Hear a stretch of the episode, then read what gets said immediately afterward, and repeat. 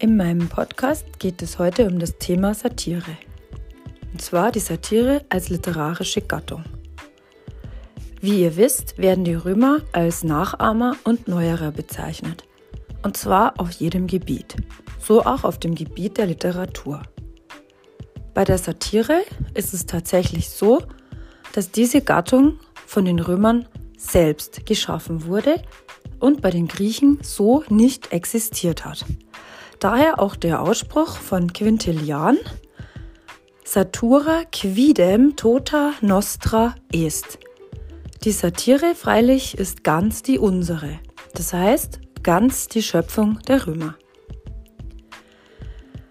Es gibt verschiedene Arten von Satire.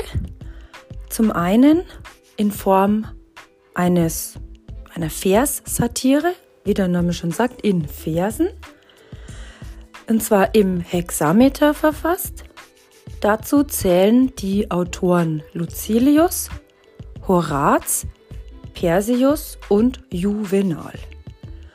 Von Horaz werden wir Ende dieses Halbjahres noch die Sermones, die Gespräche übersetzen, bei denen es sich auch um eine Verssatire handelt. Die zweite Ausprägung der Satire ist die sogenannte Menipäische Satire. Die geht zurück auf den Menippus von Gadara. Und was bedeutet Menipäische Satire? Es ist eine Mischung aus Prosa und Dichtung. Das sogenannte Prosimetron. Also Metron von Metrum, Versfuß, Mischung aus Prosa und Dichtung. Das heißt, es ist eigentlich in Prosa verfasst, aber zwischendurch finden sich Verse eingestreut.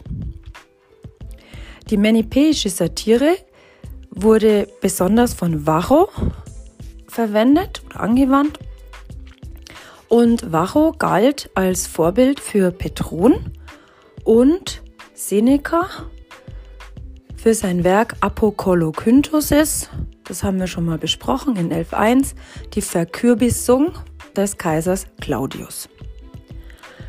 Woher kommt nun der Begriff Satire, lateinisch Satura?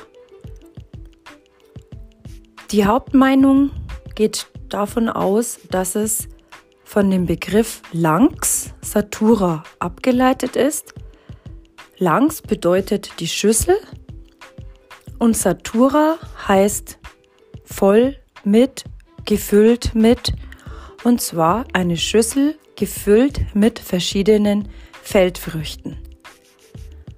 Normalerweise für den Tempel der Keres als Opfergaben. Oder es war eine Füllmasse aus verschiedenen Zutaten weil man sagt, eine Satire ist auch mit verschiedenen Dingen vollgestopft oder angefüllt, um die Hörer zu sättigen. Das heißt, es gibt verschiedene Themen und es gibt auch verschiedene literarische Gattungen, in denen die Satire auftreten kann. Ursprünglich war es also eine bunte Mischung von Themen und später wurde der Begriff unter Lucilius, der lebte von 168 bis 102 vor Christus, auf den Begriff der Schmähgedichte verengt. Das heißt, in der Satire wurde immer irgendetwas aufs Korn genommen, wurde immer irgendetwas kritisiert oder ins Lächerliche gezogen.